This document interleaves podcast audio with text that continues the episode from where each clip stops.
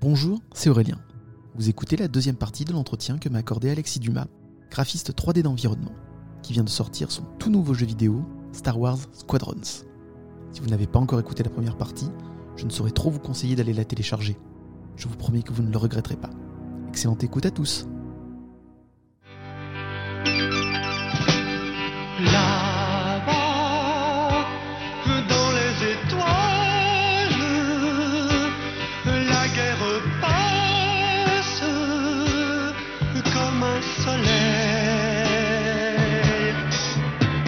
Maintenant, on passe à la deuxième partie de l'émission, le portrait animé.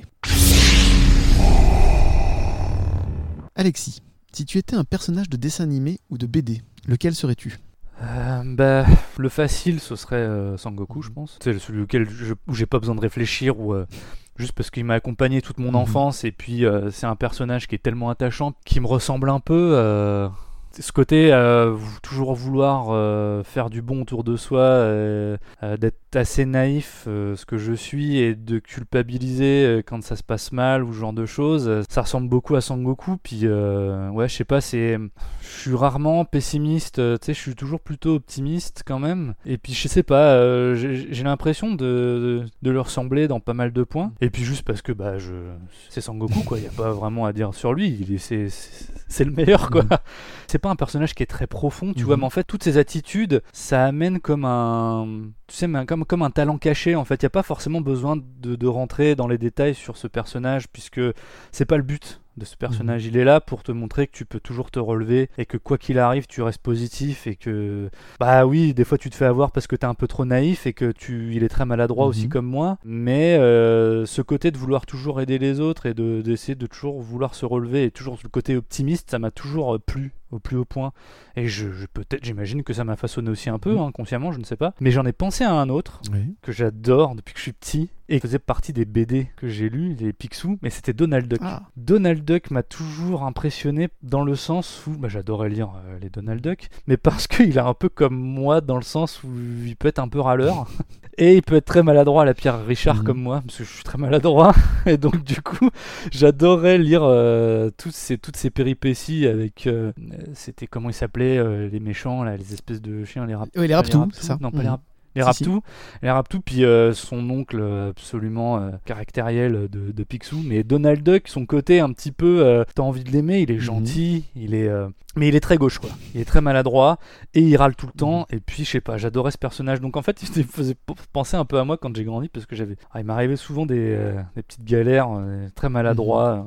On, m- on m'a dit souvent que des fois je ressemblais un peu à Pierre Richard parce que je faisais des, je faisais des gaffes. Ah tiens, il y a une flaque, j'ai tombé dedans quoi. Voilà. Ouais, ou alors des trucs qu'il faut pas dire et que je veux dire, je vais tomber, les, je vais mettre les, les- pas les deux pieds, mais les quatre pieds dans le plat. euh. Oui, bah, très nature, un peu, un peu comme Son Goku d'ailleurs. Ouais, bah oui, oui, il se ressemble beaucoup aussi, Mhm. mais très nature. Ouais, j'adorais lire. euh, je préférais euh, Donald Duck à, à Picsou. Mhm.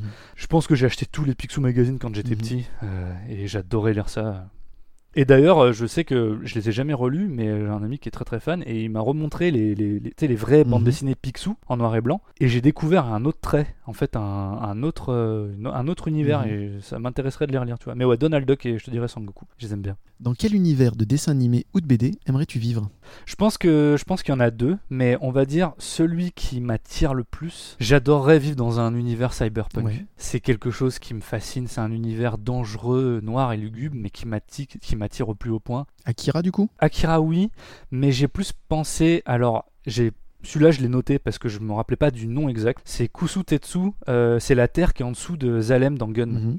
l'espèce de, de terre poubelle où euh, t'as l'impression que t'es, t'es- enfin c'est y vivre là-dedans c'est, l'enfer quoi. Mais quand j'étais petit et pour te dire j'étais fasciné de, de cet univers-là et je me souviens d'avoir lu Gun en écoutant, je peux te le dire, j'avais je pense bah, 10 ans là et j'écoutais euh, l'album de Sting et notamment la, la chanson qu'il chante avec euh, She- Sheb Mami, je crois. Mhm. Et cette chanson-là, je l'ai associée à ce manga et je sais pas pourquoi. Je pense il y a, il y a un côté très euh, bah, très oriental, très mystique Mhm. dans la chanson où euh, t'entends Sheb Mami faire des vocalises et surtout la voix exceptionnelle de Sting. Et en fait, en lisant ça et en voyant la ville, la noirceur de la ville, ça m'a toujours attiré. Je sais pas pourquoi. C'est un peu comme Blade Runner, si tu Mhm. veux, Los Angeles dans le futur là. La première fois que je l'ai vu, c'était quand je travaillais sur Remember Me. Je l'ai vu très très tard ce film-là et je m'attendais pas du tout à voir à ça. Je m'attendais à un film de SF euh, un peu plus classique. Mhm. Je suis sorti de là, j'ai fait mais qu'est-ce que c'est que ce film? C'est quoi ce, ce truc psychédélique Mhm. euh, au plus haut point? Et je savais pas si je l'aimais ou pas le film. Et je l'ai revu et en fait c'est devenu mon, je pense mon film de chevet. Je... Et donc tu vois tout ce côté-là, euh, euh, côté Los Angeles, euh, le côté aussi Bazalem, le côté, il y a une planète que j'adore dans l'univers de Star Mhm. Wars, parce que ça fait partie des peu de comics que je, que je lis. C'est les nouveaux de, qui sont sortis depuis que Marvel a racheté. C'est, il y en a un, il y a un moment donné, et j'avais adoré les planches. Luke Skywalker se retrouve sur une planète de, de, de contrebandiers Mhm. qui s'appelle Nar Shaddaa. Oui. Mhm. Et qui est dans Swatter, hein, d'ailleurs, Narshada. Ouais, et euh, en fait, cette, euh, exactement. Et euh, cette, cette planète-là, ah, je l'adore. Le dessinateur, je sais plus quel dessinateur, parce que dans les comics, Oui, là, il à chaque fois, Mm. ça, ça tourne beaucoup. C'est souvent à peu près les mêmes, mais ça tourne quand même Mm. beaucoup. Et j'ai adoré euh, son dessin, le fait que tu te retrouves dans un bar à la Mos Eisley, Oui. mais en, en pire, tu vois. Où genre, bah, il se fait capturer, je crois, parce que c'est une planète qui est gérée par les Hutt. Et euh, ah ouais, tout, tout ce lore autour de cette planète-là m'a toujours attiré. Donc en fait, tout ce milieu noir, cyberpunk, m'a toujours attiré. Et sinon, dans un peut-être dans un contexte un petit peu plus positif, on va dire moins noir, euh, j'ai adoré le monde d'Arietti euh, de Miyazaki, Mhm.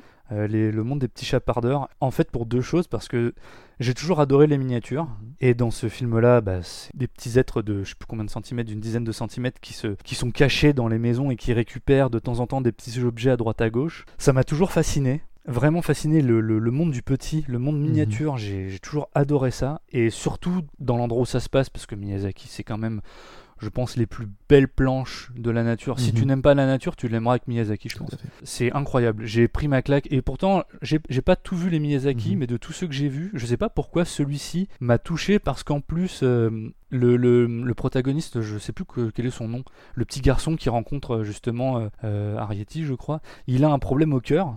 Et moi aussi, à cette Ah. époque-là, j'avais eu un problème au cœur. J'avais subi une, une opération euh, totale du cœur. Mhm. On a dû m'arrêter mon cœur et, euh, et je sais que j'ai eu beaucoup d'effets secondaires de cette Mhm. opération-là. Et tu t'es retrouvé dans ce personnage? Ça, forcément, quand tu entends le film et que tu te rends compte que bah, il est malade et tu sais pas trop ce que c'est au Mhm. début, puis qu'au final, bah, il apprend bah, que c'est une maladie cardiaque et tout. Ouais, ça m'a. Tu le sais pas tout de suite, donc les décors, ça, c'est, c'est magnifique. Mais après, du coup, tu t'attaches à ce film et donc du coup, tu en t'en tisses des liens. Je sais pas comment l'expliquer. Ça te, ouais, ça te, c'est pas, ça te change peut-être un peu, mais euh, je l'ai vu, j'étais un peu plus jeune quand même, mais euh, j'ai, j'ai adoré ce film. Ça fait partie moi des plus beaux, des plus beaux Miyazaki. Juste l'univers est est fantastique. Puis tu t'as juste envie de. Bah, moi qui habite au Canada maintenant, euh, Et les grands envie de tout ça. partir. Mhm. Tu, prends, tu, prends, tu prends ta voiture, t'arrives. euh, et le Japon, c'est un peu pareil. hein. J'y suis allé.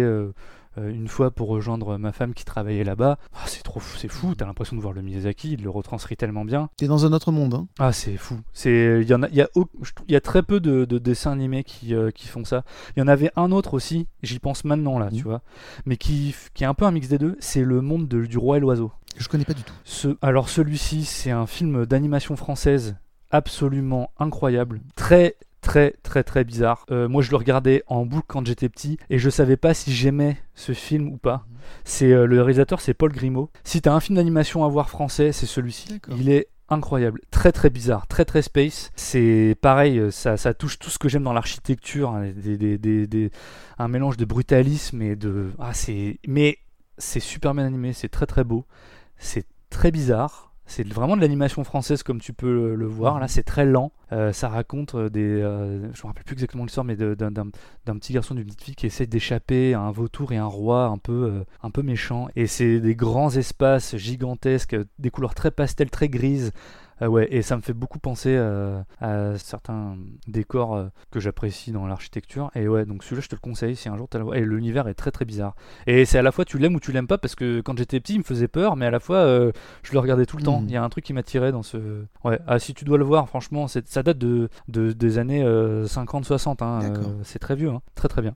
C'est noté. Quel personnage demanderais-tu en mariage Si madame est à côté, on peut-être chuchoter. hein? Bon, ça, ça la ferait marrer, mais bon, là, elle est pas là, elle est à son atelier, mais euh, ouais, je- ça la ferait marrer, justement. Euh, je te dirais, mon côté classe, ce serait euh, Helen Ripley. oui. Euh, je sais que c'est pas super original, mais en même temps, j'ai La badass. j'ai pas forcément envie de ch- chercher. Ah, mais surtout, non, je la trouve. euh, oh. Alors, oui, elle est badass, mais qu'est-ce qu'elle est belle. Je trouve que Sigourney, Sigourney Weaver est une, Très très belle femme, en effet. est une femme est une femme absolument euh, magnifique qui est pleine de classe et Mhm. d'élégance c'est ah ouais de- quand j'étais petit j'ai- j'aimais beaucoup Sigourney Weaver parce que pour moi elle me, elle me paraissait très grande Elle l'est, hein elle est très ouais elle est, elle est très très grande c'est une très grande femme et, et, et j'ai toujours aimé ce côté casser les codes parce que Mhm. c'est vrai que dans les années 80 même encore maintenant dans les stéréotypes c'est très rare T'sais, je veux pas, pas faire une généralité mais en général les hommes aiment pas trop avoir une femme plus grande Mhm. que, que, que soi. Là, c'est, c'est quelque chose qui est assez peu commun et je trouve que Sigourney Weaver incarne. euh, elle, est, elle est sexy, mais pas le côté sexy dont on pourrait euh, comprendre euh, une femme un petit peu voluptueuse ou d'une femme qui, fait, qui joue un petit peu de ses atouts pour plaire euh, ou quoi que ce soit. Et ouais, euh, Hélène Ripley, puis euh, quand elle casse des culs aux aliens, c'est quand même. C'est quand même, euh, c'est quand même, c'est quand même génial quoi. Et puis, euh, ouais, euh, tu sais, le. Tu la vois, en culotte dans son, dans son Mm. vaisseau en mode je m'en fous, je fais ce que je veux, j'ai un gros lance-flamme et, et je défonce tout. Ah, c'est génial. Je, je, c'est euh, comme on dit, euh, comme disent les jeunes, c'est ma go. ouais. je je, je l'adore. Et puis sinon, mon côté un petit peu plus beauf, Mhm. euh, euh, j'adorais. ah, je les ai pas tous lus. j'adorais Abby Chase de, de Danger Girls. Mhm. C'est un comics où alors là c'est l'opposé, mais quand je les ai lus, j'étais plus jeune. Tout en bikini. Ouais, Voilà. un Charlie's Angels euh, remasterisé, mélangé à du Tomb Raider Mhm. ou du euh, ou d'Indiana Jones et euh, Chase qui est c'est quand même un comics qui est très très très léger, Mhm. on s'entend, c'est juste euh, mais ouais, j'ai l'auteur euh, euh, je sais plus comment il s'appelle, c'est Campbell quelque chose Oui, euh, Scott, Scott Campbell. Scott Campbell, ouais, voilà, exact. J'adorais sa manière de retranscrire, même les méchants, pas uniquement que les femmes, Mhm. mais euh, ah, c'est très stéréotypé, hein, mais, euh, mais ouais, mon petit côté euh, un petit peu beauf, je te dirais, euh, Abby Chase, qui est juste magnifique. C'est sûr que c'est la, la blonde américaine qui met ses atouts en Mhm. valeur, mais euh, c'était pas, euh, c'était pas malsain. euh, je sais pas si ça, ça aurait le même, euh, les mêmes retombées aujourd'hui. Quand je l'avais lu, j'avais pas ressenti que c'était euh, un comics qui était. euh, Tu sais, on est, on est de la génération du manga, etc., où les filles sont aussi très mal représentées euh, normalement, j'ai envie de dire. Oui, oui, c'est sûr. C'est sûr que maintenant, tu vois, ça me, ça me dérange un peu, mais euh, là, je, je trouve ça cool. C'était, c'était bon enfant, on va dire. Je, je pense pas que ça, c'était en- ça mettait en défaveur le, la représentation féminine. Peut-être un petit peu maintenant, mais bon, il faut le prendre comme une légèreté. Et puis, je pense qu'il faut un peu de tout aussi, puis, tu il faut vois. remettre donc, ça aussi dans le contexte de l'époque. C'était pas non plus les mêmes et il faut toujours remettre. Bah, je veux dire, tu vois Dragon Ball au début, euh, quand le Tortue Génial ou Kame. Sennin, euh, Mhm. c'est un gros, c'est un gros pervers. euh, Sangoku euh, qui touche euh, la culotte de Bulma. Bon, on sait que c'est pas, c'est paf paf. On sait que c'est pas, il a pas un esprit malsain derrière ça parce qu'il a un cœur pur, mais ça passerait peut-être pas maintenant, tu vois. Tout ce genre de choses. Donc il faut remettre dans le contexte. Mais bon, voilà. Donc je te dirais Abby Chase, ouais. Si tu en avais le pouvoir, à quel personnage donnerais-tu vie? Euh, facile, Baby Yoda. Il est trop mignon non, ça c'est là. Ah, mais, ah, je te jure que. Ah, ils ont bien réussi leur. Ils ont vraiment bien réussi leur coup. hein. Ah bah clairement mieux qu'avec Ah, les porcs. hein, envie de la-. Ah ouais, ouais, non, les porgs sont pas. C'était une honte. Les porgs, tu sens vraiment le côté. euh, Bah, ils sont mignons, si tu veux, le design n'est pas moche, mais comparé à Baby Yoda, il n'y a, rien- Ah a- pas de- y a pas de rapport. C'est pour vendre du jouet. Mm. Enfin, moi je le prends comme ça, c'est pour vendre du jouet. Baby Yoda aussi, mais moins. a- Ils l'ont vraiment ancré dans l'histoire, Mhm. c'est pas juste un petit personnage à la con qui est sur le côté. Il y a tout le mystère qui l'englobe, il est vachement bien fait, ça Et rappelle c'est Yoda ça, évidemment. Ouais. non là il y a tout. Je peux t'assurer que, bon, nous, on l'a vu, euh, on, a eu, on a pris Disney Channel Mhm. avec euh, des amis, on l'a splitté en quatre. On l'a vu il y a quelques temps parce que nous, c'est sorti avant bien vous, sûr, je pense. mhm. Quelques mois, un mois ou deux d'ailleurs avant. Ouais, bah ça fait, je l'ai, je l'ai vu, euh, je pense, euh, un peu avant le, aux alentours de, de Noël, je pense, Mhm. ou peut-être même avant, même, euh, je sais plus. Euh, bref, et en fait, quand il est apparu à l'écran, j'ai jamais vu ma blonde aussi hystérique. ma femme là, elle était folle. Et je te jure, hein, j'ai jamais, j'ai jamais vu quelqu'un réagir de la sorte à un personnage de pop culture comme ça, Mhm. quoi. Et moi aussi, hein, j'ai craqué, hein, mais ma blonde, c'est- il y avait une réaction physique, sais, elle, elle montait les épaules, elle faisait mais il est trop mignon, mais c'est pas possible. oh.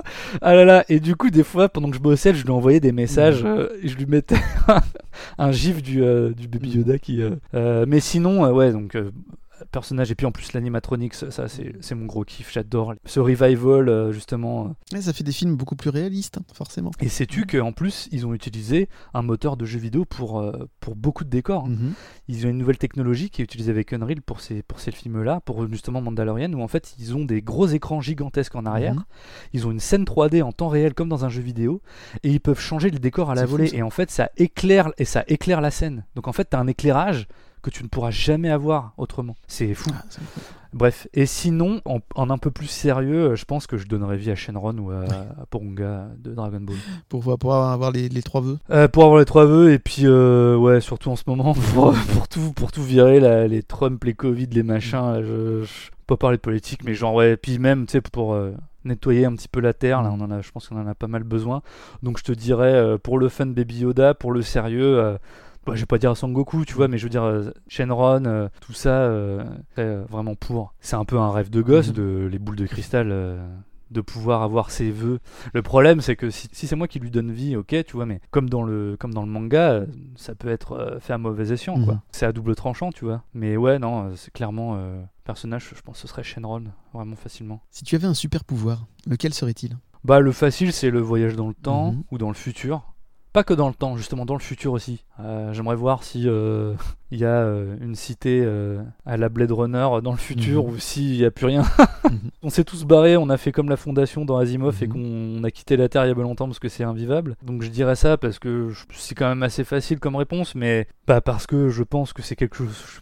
C'est quelque chose qu'on ne vivra jamais. Et puis euh, le voyage dans le temps ça a toujours été euh, la base de l'aventure hein, euh, avec les Jules Verne et puis dans beaucoup de livres hein, on a enfin je sais pas je pense qu'on a une plus une plus grosse attirance sur le futur et le passé dans les fictions sais- enfin en tout cas pour moi que dans le présent. Le présent on sait ce, on sait ce que c'est on le voit tous les jours tu vois. Après tu sais les romans d'anticipation genre de choses ça m'a toujours attiré. Donc ouais je te dirais le voyage dans le temps parce que c'est quand même quelque chose de ce serait une découverte.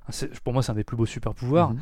après, un super pouvoir qui est assez marrant, ce serait la, la- la télétransportation, surtout en ce moment. Euh, avec la pandémie, euh, j'aimerais bien pouvoir aller voir ma famille euh, instantanément Mhm. comme ça, tu vois, et pas avoir, devoir apprendre l'avion. Je te dirais ça parce que c'est quand même, ce serait, tu sais, pouvoir me dire, allez hop, je me télétransporte, j'arrive sur, genre dans un décor magnifique euh, où il y a personne, où je peux méditer, écouter de la musique dessinée, ou j'en sais rien, juste me poser.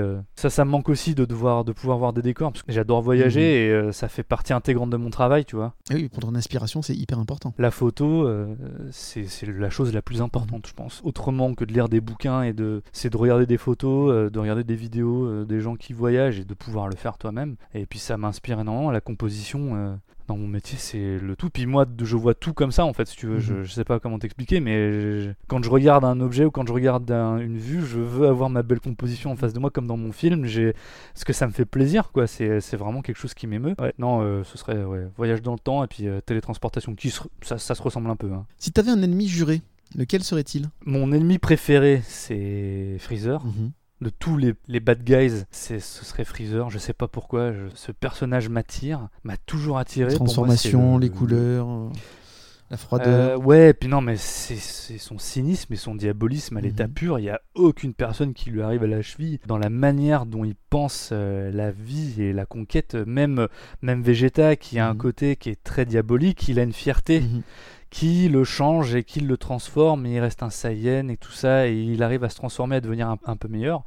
Mais bon, je sais pas si tu as vu les derniers euh, Dragon Ball Super. Si, si. Où, euh, Mhm. euh, les Freezer, ils changent jamais Non, non. il, il s'assagit un petit peu, mais c'est toujours pour avoir quelque chose et avoir justement en fond, enfin dans, dans derrière de sa tête un esprit un, un petit peu diabolique. Sinon, ouais, alors mais l'avoir en ennemi juré, je- ça me ferait un peu flipper. Falloir que tu sois costaud hein, quand même. hein. Ouais. Sinon, celui que j'aimerais bien, enfin, celui bien voir, ce serait le, Joker là, Mhm. parce que lui pourrait exister, je à pense. Ce serait un ennemi qui, qui, puis c'est un ennemi qui m'a toujours fasciné euh, quand j'étais petit avec la série euh, des années 90 là euh, de Batman. euh, c'était, euh, c'était mon, c'était mon préféré. J'adorais Joker, surtout sa manière dans cette série là, son design. j'avais tous les jouets. euh, J'adorais regarder ça le dimanche matin. euh. Et dans la version originale, c'était la voix de Mark Hamill qui jouait euh, le Joker. Oh, la version américaine? Ah ouais? Mhm. Dans celle qui est dans celle des Oui, années oui, tout à 90 fait. là, qui est ultra belle là? Ah ouais? Oh là attends, je vais regarder ça parce que alors j'adore les Mhm. doublages. C'est un truc qui me fascine. J'aimerais trop. euh, Alors j'ai écouté Dragon Ball en anglais, j'ai trouvé ça dégueulasse. Mhm. Ça m'a. Ah j'ai- pas du tout aimé. Ah non mais le. En fait c'est tellement fait en mode américain. Mhm. euh, Hey, I'm Goku, I'm Vegeta. Ah, c'est horrible. Oh, encore la France, je trouve que c'est pas trop mal. Mhm. Mais je préfère l'original. Mais ah bah non, tu vois, je savais pas Marc Hamill, je savais Mhm. absolument pas qu'il avait fait. euh, super intéressant d'ailleurs. Mais du coup, il l'a fait comment? Il l'a fait. Il, il donne un ton ou euh, Oui, oui, si tu t'en souviens? D'après ce que j'ai lu, parce que moi je l'ai pas écouté, tout le monde est marqué par sa prestation. C'est-à-dire que pour eux, Wow. le Joker, c'est Mark Hamill, la voix. Oh, euh, comme euh, comment s'appelle notre voix à nous, bah, qui est mort il y a pas très longtemps, euh, paix à son âme de, de Bruce Willis. Oui, oui, oui, tout à fait. Patrick Poivet, voilà, Patrick Poivet. Alors, on lui rend hommage Mm. parce que vraiment, euh, lui, euh, si- s'il y a bien, je déteste là, en général la, VF, plus maintenant, mais alors s'il y a bien des films que je peux revoir, bah, ça c'est lié à, ton enfance, hein, mais alors la voix de les Dragon Ball c'est ok, et puis les tous les films Die Hard, ça avec Patrick euh, Poivet, c'est euh, ouais. Ouais, non, non, je savais pas. Je savais pas du tout. Ouais, donc je te dirais, je pense plutôt euh, ouais, Joker ou, Freezer. euh, c'est un peu, c'est un peu dur parce que t'as pas envie de l'avoir en adversaire, mais j'aimerais bien le voir en vrai à quoi il ressemble. Voilà, plus ça. Euh, D'ailleurs, si tu aimes euh, les, acteurs de doublage et leur travail, je te conseille le podcast Tu vois qui c'est de Beta Série la radio. C'est exceptionnel. Tu as plein, plein d'acteurs de doublage qui viennent parler de leur métier, de leur passion, et c'est- vachement bien. Je te, je te le conseille. Ah, J'adore, je suis un gros fan des doubleurs euh, et du doublage, ça m'a toujours fasciné. Et en plus, vu que t'aimes Dragon Ball, il y a Brigitte Lecordier, la voix de Sangoku et de Ah, Sangohan, Brigitte qui est interviewée. C'est la dernière interview et euh, c'est vachement bien. Ah, J'aimerais bien la rencontrer. J'ai vu deux trois euh, vidéos d'elle récemment Mhm. euh, et euh, oh, qu'est-ce qu'elle allait- qu'est-ce qu'elle est attachante. Mhm. Elle a sa chaîne YouTube aussi. hein. ah ouais, Mhm. J'adore. Alexis, si tu étais une créature imaginaire, laquelle serait-elle? Baby Yoda? Non, je rigole. Non, euh, pour rester un peu dans l'univers Dragon Ball, y, il y en a un qui est. On parle, n'en parle pas trop, mais moi j'ai toujours bien aimé, c'est euh, Plume, enfin ou Puard Mhm. euh, en, en anglais, euh, parce que justement ce que j'adorais c'est son côté euh, un peu comme Oolong, mais j'adorais le design, le Mhm. character design de, de ce personnage-là. On sait pas trop ce que c'est, on dirait une espèce de chat volant avec Chat, chauve-souris, c'est très bizarre. Ouais, chat chauve-souris. et en fait, dans les premiers mangas, quand tu le lis, Mhm. là, le fait. bah, il les sauve quand même pas mal de fois. il sauve Yamcha plusieurs fois, Mhm. puis Sangoku et Bulma et Oolong. euh, et le fait qu'il puisse se transformer, c'est ah, c'est- génial. Mhm.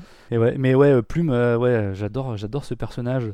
J'aime bien les personnages secondaires hein, Mhm. aussi euh, dans les mangas et dans les dans les films. J'ai toujours aimé ça. et notamment pour moi, Plume, parce que aussi j'ai un petit faible et j'ai redécouvert Dragon Ball. Pas Dragon Ball Z, Mhm. Dragon Ball, parce que moi j'ai vraiment tout fait sur Dragon Ball Z quand j'étais ado. Et en fait, je me suis rendu compte, je les ai relus il y a pas longtemps, et je me suis rendu compte que j'avais soit oublié ou soit jamais vu énormément de choses. Mhm. Et en fait, euh, j'ai été pris d'émotion en réalisant tout ça, et en fait, je préfère Dragon Ball à Dragon Ball Z. Ah ouais, Ouais, pour moi, c'est vraiment la quintessence, c'est vraiment le début, c'est vraiment les petites aventures euh, mignonnes, euh, c'est pas méchant, c'est- c'est c'est vraiment cool à lire.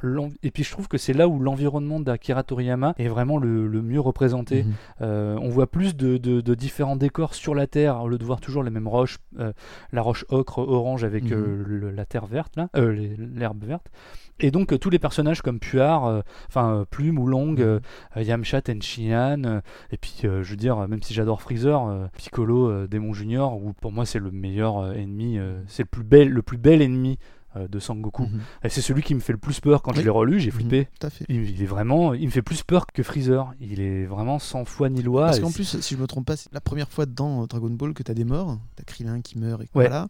Donc Ouais, ça, ouais. ça- ça marque, ça marque parce qu'il envoie des bêtes qui arrivent à tuer justement les héros qu'on a suivis tout au début de Dragon Ball et ça dure un moment. hein. Donc c'était le premier euh, qui, qui tu t'es attaché tout à fait. C'est le premier traumatisme que t'as dans Dragon Ball. Ah ouais, mais même moi, là, quand je les ai relus, euh, j'ai, euh, en fait, je me souvenais plus où je les avais jamais lus, quoi. Mhm. Et euh, j'ai été sur le cul. Je fais, waouh, ok, c'est, il est vraiment, vraiment, c'est la première fois, comme tu dis, où tu vois des morts. Mhm. Et puis surtout le combat, euh, le, le- le- le combat final euh, de Goku qui reprend euh, au plus profond de lui-même ses origines Saiyan euh, pour le battre et qui le transperce. Euh, C'est une des plus belles attaques euh, après le, enfin même peut-être devant le Kamehameha. Je la trouve, c'est la plus badass euh, euh, où il se met sur un bras et il arrive euh, avec le peu d'énergie qui lui reste et traverser euh, Piccolo. euh, Et clairement la plus gore en plus. hein.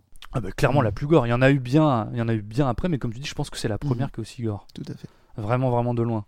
Donc ouais, donc ouais, euh, le petit plume, je l'ai- je l'aime bien. J'aimerais bien être lui. euh, ça me ferait vraiment marrer. Pour faire des blagues, parce que je suis un peu euh, mon côté un peu Pierre Richard maladroit, mais j'adore euh, faire marrer les, euh, mes potes et les gens. J'ai toujours un petit peu un, un bout en train, et donc du coup, me- je m'imaginerais bien faire des bonnes blagues avec ça, avec ce pouvoir. Si tu étais un objet magique, lequel serait-il? J'avais déjà ma réponse avant.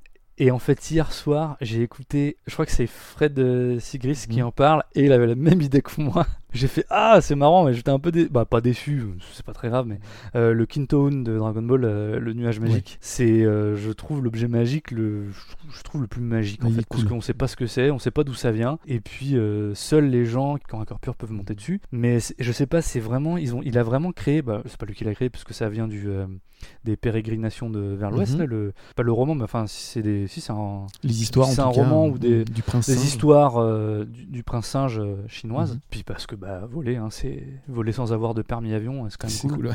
Et puis ça a toujours été, euh, ça a toujours été un de mes plus gros fantasmes euh, qui n'a jamais pu se- malheureusement se réaliser puisque j'ai des lunettes et Mhm. puis que bah voilà, j'imagine que c'est un peu compliqué. Puis voilà, c'est c'est quand même difficile. Mhm. Mais ouais, euh, voler, c'est, ça a toujours été, depuis que je suis petit, avec mon meilleur ami, on se disait toujours qu'on allait voler tous- tous les deux, et puis on adorait Dragon Ball. Mhm. Mon meilleur ami Alexandre est devenu pilote très récemment, et euh, quand je suis retourné en France, il m'a fait le plus beau des cadeaux. Il m'a, euh, il m'a emmené dans un petit, dans un petit biplace, Mhm. et il m'a dit, euh, toi, je te l'avais dit, on, on se l'était dit quand on était Mhm. petit, un peu à la Kintoon, et on, on, on irait euh, voler ensemble. Et il m'a fait un petit tour de la Belgique, parce qu'il habite en Mhm. Belgique. On a fait un petit tour euh, en biplace, et on a atterri, on a mangé un- dans un petit aérodrome, on est reparti. Il m'a fait, tenu- il m'a fait tenir un peu le, Le le manche. joystick. Euh, J'étais comme un petit fou, j'étais sur les côtes de la Manche. T'imaginais, là, t'imagines, ouais, ok, euh, tu penses tout de suite à la Seconde Guerre mondiale, parce que moi j'étais un gros taré de Mhm. ça quand j'étais petit. Et, c'était magnifique. Le plus, le plus beau, un des plus beaux cadeaux qu'on m'ait fait, le fait de pouvoir voler une fois et de pouvoir voler de moi-même avec euh, les pédales et,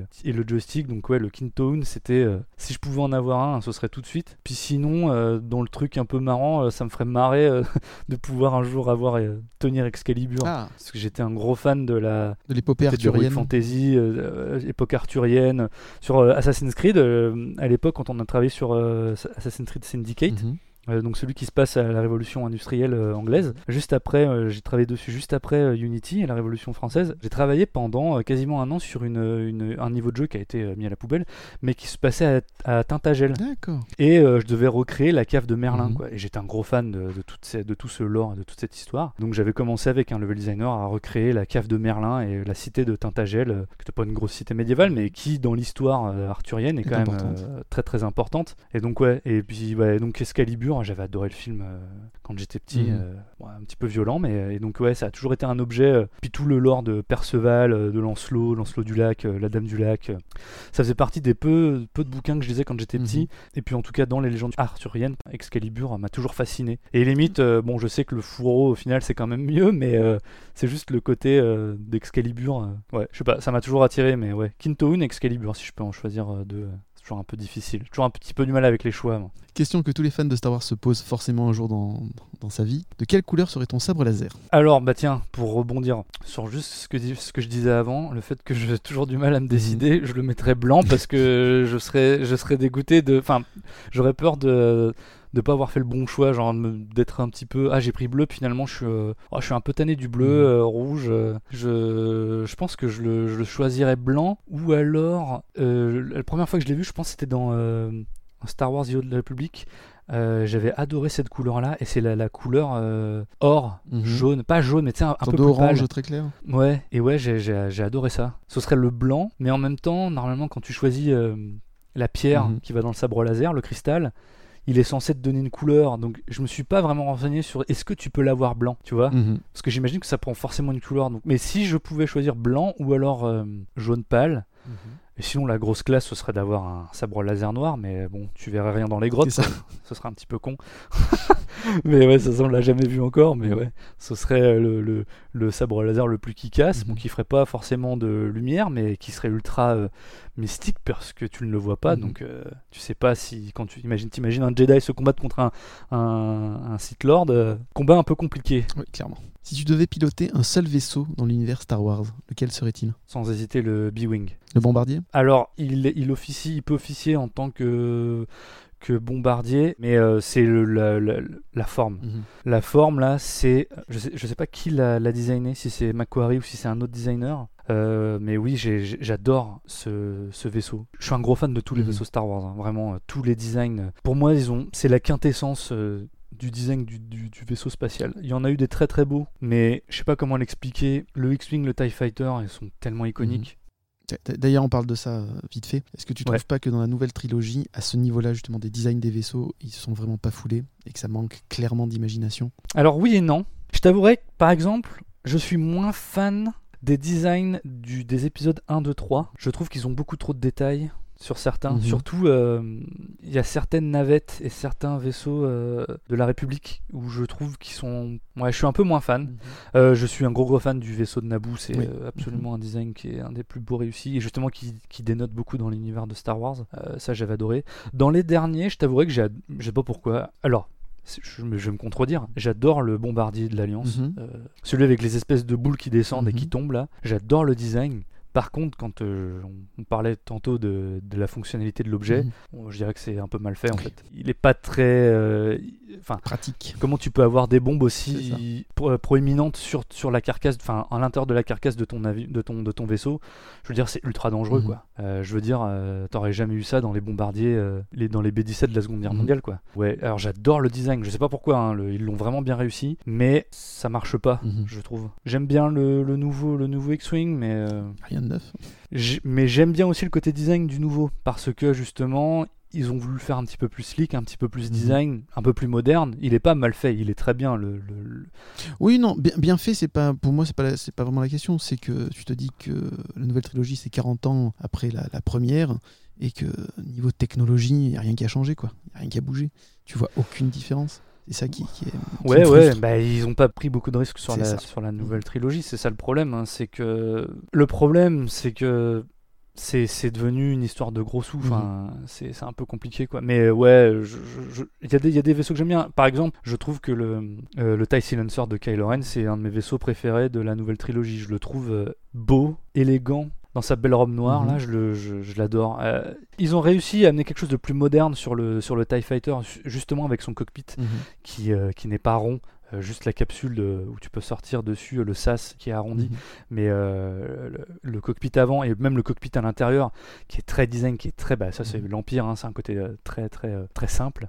Qui m'a, que j'adore. Le TIE Silencer, j'aimerais beaucoup le piloter si j'avais à choisir euh, un, un vaisseau de l'Empire. Par contre, vaisseau euh, Alliance, là, c'est le, sans hésiter, c'est le B-Wing. Le gyro, le- le- d'avoir le- l'espèce de cockpit gyroscopique avec les ailes qui se déploient, je le trouve d'une élégance et d'un design sans nom. Et en plus, j'aime beaucoup en général les euh, vaisseaux euh, Calamari. Mhm. Et euh, celui-ci, il a été. euh, alors, c'est pas un vaisseau Calamari designé par le peuple du, de l'amiral Mhm. Akbar, mais il a été designé, je crois, par un ingénieur dans le, le lore canon de Star Wars, je crois, par un Calamari. Et on le, re- on le voit un petit peu sur les, sur les systèmes d'aération du, du B-Wing, on le voit. Avec ces petites ouvertures là, ça fait il y a un petit côté arrondi mais pas trop qu'on retrouve sur certains Mhm. euh, vaisseaux euh, calamari qui sont toujours très arrondis parce que c'est un peuple de l'eau. Je sais pas si les auditeurs le savent mais euh, euh, par exemple sur les le fameux vaisseau de l'amiral Akbar où il dit euh, this is a trap ou ceci est un piège, bah en fait dans ces les vaisseaux calamari, les calamari voyagent à l'intérieur du vaisseau à l'in- à- grâce à des tubes remplis d'eau. Mhm. Et donc, euh, je, moi, je l'ai appris en bossant sur Squadron, je ne savais pas. Et quand j'ai su ça, j'ai trouvé ça exceptionnel. Si tu prends le MC, euh, ouais, le, le MC 85, euh, je crois, ou en tout cas le vaisseau qu'ils utilisent dans la dernière trilogie, où il y a l'amiral Akbar, Mhm. euh, il y a un plan où tu vois un calamari passer super vite Ah ouais dans un Ah, dans un tube. Mhm. Ouais, euh, bah c'est c'est dans les petits euh, dans les petits trucs euh, dans les making of. Mhm. Tu vois, il y a un plan séquent et un petit plan et ça dure 4, frames, hein, c'est 4, 4, plans et puis bah hop, tu vois un petit truc passer. Tu, c'est le seul moment, je crois, où tu le vois où tu peux voir un, un, un calamari euh, se déplacer quoi. D'ailleurs, la boucle sera bouclée comme ça. euh, si tu regardes le design des vaisseaux Mon Calamari et euh, que tu continues dans l'Incal, on en reparlera. Mais je crois qu'ils sont bien inspirés aussi euh, de la BD euh, de Jodorowsky pour euh, le design Ah des vaisseaux. ouais On en Bah, reparlera. mais, ouais, euh, c'est sûr que ouais, le, ce chip là, enfin, ce vaisseau là. Mhm. le MC 80, ouais, il est euh, et même le 85, mais le 80, celui de Dagbar, il est très, euh, il est très arrondi. C'est comme des, des sphères qui sont allongées, qui sont euh, juste à poser les unes aux Mhm. autres. Et euh, bah, c'est, pour représenter le côté un peu très marin hein, du, tout peuple.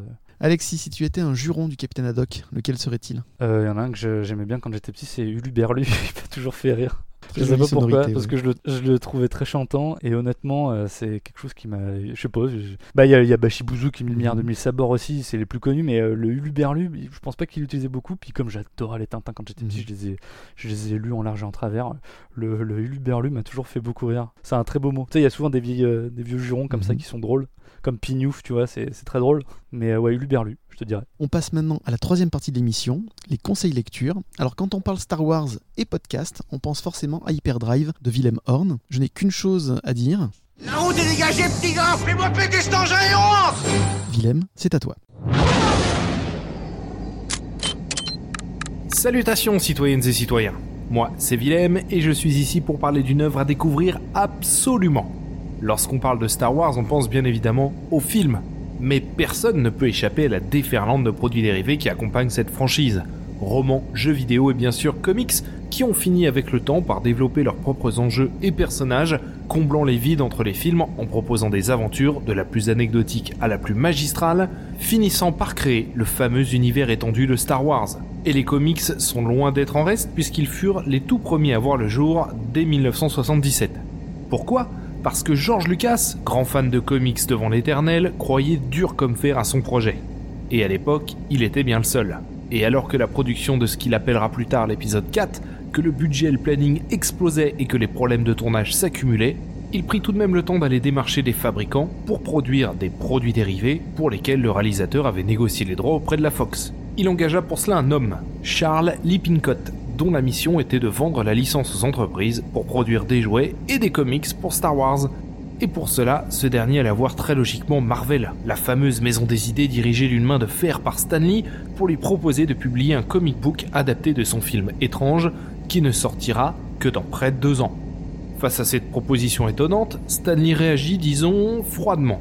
Mais devant l'insistance de Lippincott, ce dernier proposa tout de même un deal. La réalisation de la BD sur la base de ce qu'enverra Lucas en termes de scénario et de visuel, mais en ne versant aucun bénéfice sur les 100 000 premières copies vendues, le tout restant dans les poches de Marvel. Avec un accord comme celui-là, Stanley pensait avoir définitivement la paix, sauf que George Lucas accepta. Et si les ventes furent moyennes avant la sortie du film, une fois celui-ci dans les salles, ce fut un véritable raz-de-marée. Les 100 000 exemplaires furent vite écoulés et un deal bien plus avantageux pour George Lucas fut négocié ensuite, faisant la fortune de tout le monde, car à l'époque Marvel n'allait pas très bien. Nous étions loin des crises qui frapperont plus tard la maison d'édition, mais l'âge d'argent était terminé et l'essor de l'édition indé dans les comics secouait un peu l'éditeur. Star Wars regonfla donc les caisses au meilleur moment. Si les premiers comics étaient avant tout des produits dérivés narrant des récits impliquant Luke, Leia, Han Solo et autres grands personnages issus des films sans réellement se soucier d'une cohérence globale, la BD Star Wars va vite prendre en maturité, particulièrement avec Dark Horse qui remplacera Marvel et s'éloignera des films. Des centaines de récits regroupés sous des dizaines d'arcs vont se lancer, avec des plumes de renom et surtout en conservant une cohérence globale quasiment absolue, sans reboot ni relaunch, et dans le monde du comic book, c'est chose rare. Au rachat de la franchise par Disney en 2012, on décomptait plus de 400 comics Star Wars, dont une bonne partie a été traduite en français pour notre plus grand plaisir et grâce au travail acharné des éditions Delcourt qui comptent des passionnés de la saga. Il y a beaucoup de belles choses à lire chez eux, mais si je ne devais en recommander qu'une seule, il s'agirait de Chevaliers de l'Ancienne République. Pour ceux qui connaissent le jeu vidéo du même nom, Knights of the Old Republic, il ne s'agit pas d'une adaptation du jeu, mais le récit se déroule plus ou moins à la même époque, soit près de 4000 ans avant Star Wars épisode 4. La galaxie est gouvernée par une république et l'ordre des chevaliers Jedi est à son apogée, garant de la justice et de la sécurité de chacun. Nous y suivons les pérégrinations d'un jeune padawan, Zayn Karik, qui doit capturer un contrebandier recherché, ce qui lui permettra d'atteindre le rang de chevalier. Mais alors que tout s'annonçait au mieux pour lui, il se retrouve accusé d'avoir massacré tous les autres apprentis de sa section, devenant un hors-la-loi pourchassé par les maîtres Jedi qui sont eux-mêmes à l'origine de ce massacre. Ainsi, pendant 9 tomes, nous suivons les aventures d'un jeune idéaliste qui passe malgré lui de l'autre côté de la loi et qui va découvrir les limites du système politique dont il a toujours été un défenseur et un représentant officiel. Des bas-fonds de la planète ville coruscante aux frontières sauvages de la bordure extérieure, Zen Karik doit survivre, se réinventer et mettre fin à ce complot qui balayera toutes ses certitudes. Ne me dites pas que ça vous fait pas envie tout ça.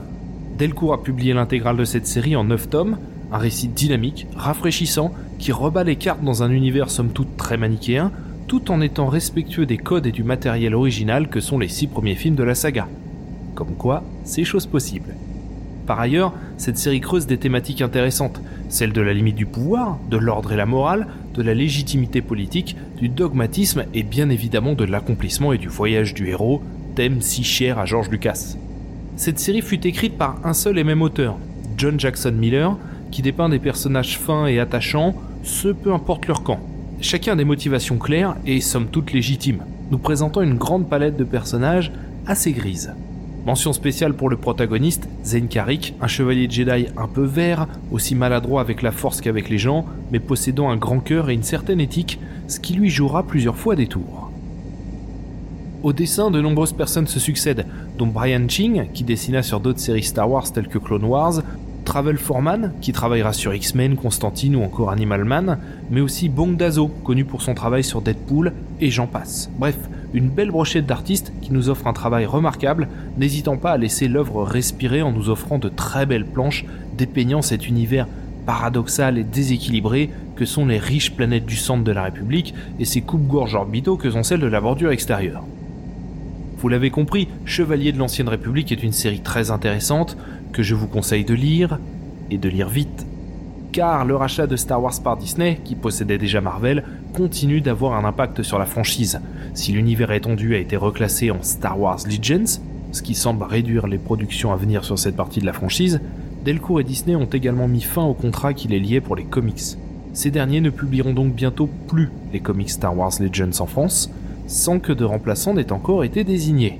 On va le formuler comme ça. Bon, rassurez-vous, ces 9 tomes se trouvent très facilement en neuf et en occasion, mais cela risque de prendre fin un jour prochain. Et s'il y a bien une série qui mérite un coup de projecteur, c'est celle-ci. Que la force soit avec vous, citoyennes et citoyens. À très bientôt.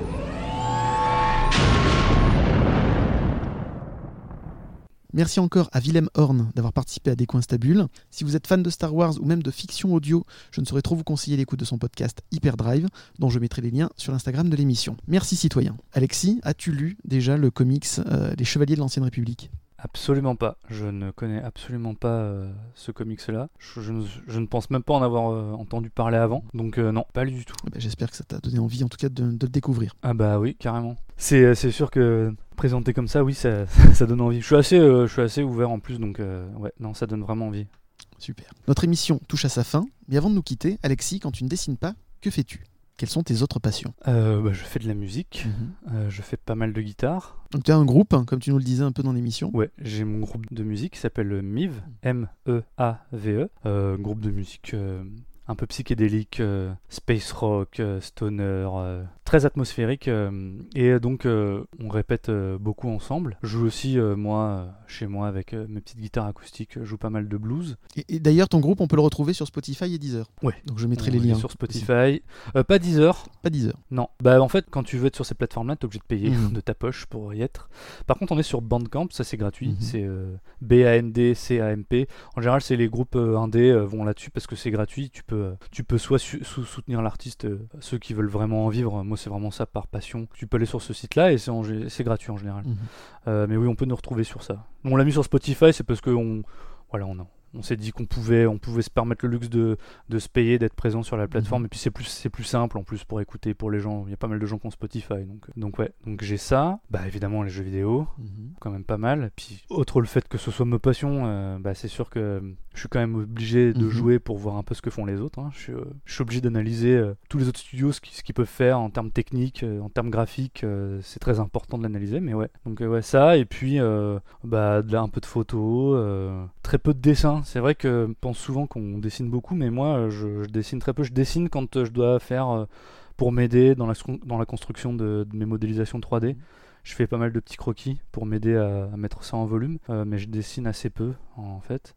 Et puis, euh, et puis je lis un petit peu de manga, euh, mais ouais, on va dire la musique surtout, le jeu vidéo, un petit peu de photos, et puis, euh, puis voilà. Qui aimerais-tu nous faire découvrir comme jeune talent ou méconnu à nos auditeurs? En fait, euh, je sais pas méconnu, mais en tout cas, c'est des gens que j'apprécie énormément. Je dirais dans la BD, Mhm. mon ami euh, Raphaël Barmanègre, qui fait essentiellement euh, du, du dessin euh, et des livres pour enfants. Mhm. BD pour enfants, qui a un trait. je le dis vraiment parce que je suis fan, pas parce que c'est mon ami ou quoi que ce soit. C'est vraiment. Comme je te dis, je me, je me tiens pas non plus à jour sur tout ce qui est 9e art, mais elle en tout cas, ça, ça me plaît beaucoup. Elle fait beaucoup de dessins qui sont pas forcément au trait. C'est surtout des formes de couleurs. Elle joue beaucoup avec les vides. Tu vois, ne Mhm. pas dessiner sur la feuille. utiliser le vide, utiliser le blanc comme euh, essence même et comme forme même. C'est des petits, des petits personnages et surtout ces, ces décors.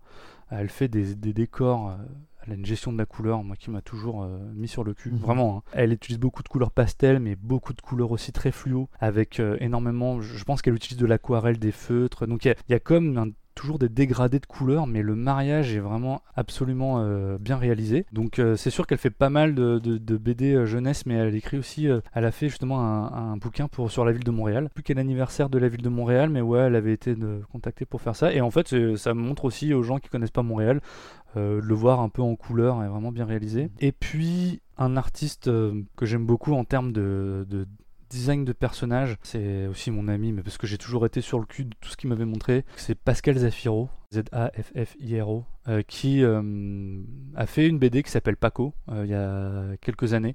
Il a ressorti une, BD, mais maintenant il travaille dans le pour la série euh, série animée Mhm. plutôt jeunesse. Et euh, lui, si tu veux des références sur, euh, je sais pas si tu vois ce que c'est quand on appelle ça un bestiaire. Oui. C'est un Mhm. rassemblement sur un sur un dessin, sur plusieurs pages, plusieurs carnets, Mhm. plein de différents designs de, de monstres et de, et de personnages loufoques ou pas loufoques d'ailleurs, mais il a un talent pour pour créer. Je sais pas comment il fait. Je passais mon temps quand justement quand il était à Emile Cole à regarder ces, ces carnets de croquis. Je me disais, mais comment t'arrives à avoir cette imagination? Et ça m'a toujours, toujours, toujours, toujours impressionné. Donc je dirais lui. euh, il a- ils ont un Instagram, hein, Mm. Raphaël Barmanegre. Je mettrai les liens sur le site hein, de, de l'émission. Et, euh, et Pascal Zafiro. Et puis pour euh, un petit dernier, avec quelqu'un avec qui j'ai travaillé sur, sur Remember Me, Mhm. j'ai vu son évolution absolument fantastique, qui ne travaille pas dans la BD mais qui est concept artiste, donc je suis ultra fan parce qu'il fait exactement ce que j'aime et ce que j'aimerais faire dans, Mhm. les, dans les formes euh, brutalistes, euh, à la Blade Runner, euh, enfin, c'est Paul Chadesson. C'est un designer concepteur euh, qui travaille pour le jeu vidéo, mais qui travaille un peu partout en tant que freelance maintenant. Il a travaillé pour un, un court métrage pour Blade Runner récemment. Il a fait son petit court métrage aussi. Mais si vous cherchez l'évasion en regardant une photo, ou, enfin, je veux dire, un- une illustration euh, 3D, 2D, je vous le conseille. Il m'a toujours mis sur le cul aussi, c'est magnifique. Ouais. Si vous aimez la sci-fi, ça fait partie pour moi des jeunes talents, parce qu'il est pas du tout vieux, hein, il a à peu près mon âge. Euh, et ouais, euh, Paul Chadesson, euh, c'est si vous aimez Sid Mead, John Harris et consorts et Ralph McQuarrie, vous allez adorer ce qu'il fait. Eh ben, merci pour tes conseils, j'ai hâte de les découvrir aussi. Alexis, un grand merci pour ta participation. Un grand merci aussi de nous avoir expliqué ton métier qui est pas connu du grand public, graphiste 3D d'environnement et tout l'univers qui en découle dans le monde du jeu vidéo. Bah merci à toi. Franchement, je, me sens encore un peu euh, comme l'intrus euh, dans ton podcast, mais j'ai vraiment adoré. Je sais que je suis quelqu'un de très pipelette. hein. J'espère que j'en ai pas ennuyé plus d'un, mais j'adore parler plein de choses. Mais ouais, c'est euh, vrai que j'ai adoré écouter tes podcasts. J'ai découvert quelque chose et ça m'a fait énormément plaisir que tu m'invites parce que je me sens vraiment touché parce que j'ai adoré écouter. et je dis pas ça parce que je les ai écoutés pour pour te faire plaisir, mais j'ai vraiment découvert un bon podcast. Et euh, ouais, c'était euh, c'était super plaisant. C'est sûr que d'expliquer mon métier, c'est toujours un petit peu euh, complexe. Euh, J'espère que je l'ai bien fait. euh, mais en tout cas, je te, Ouais, C'est remer- passionnant. je te remercie. Je, bah, tu me vois ravi. Je te remercie beaucoup. Euh, vraiment, vraiment. Et puis, euh, et puis voilà quoi. Donc, vraiment, merci beaucoup, beaucoup, parce que c'est ça aussi le but de l'émission, c'est faire découvrir de nouvelles choses, de, nouvelles, de nouveaux styles d'art aussi, et surtout des choses qu'on ne connaît pas d'habitude, et on prend le temps aussi pour pouvoir euh, en discuter et apprendre. Et c'est ça qui est vachement bien dans Des coins stables. Je vais continuer les remerciements. Donc merci à Willem Horn pour sa chronique, à Malicorne et à Max pour l'introduction, à René Joly qui chante le générique sur des paroles de- d'Étienne Rodagil. J'aimerais aussi faire un grand merci à Blast des sondiers, Karine et Draven du podcast Galactifrac pour leur aide technique. N'hésitez surtout pas à écouter leur podcast et à tous ceux qui ont écouté mon émission et qui m'ont encouragé. Merci beaucoup. On se donne rendez-vous prochainement avec de nouveaux invités. Et si ça vous a plu, abonnez-vous à notre podcast. Et suivez-nous sur Twitter et Instagram. Au revoir et que la force soit avec vous.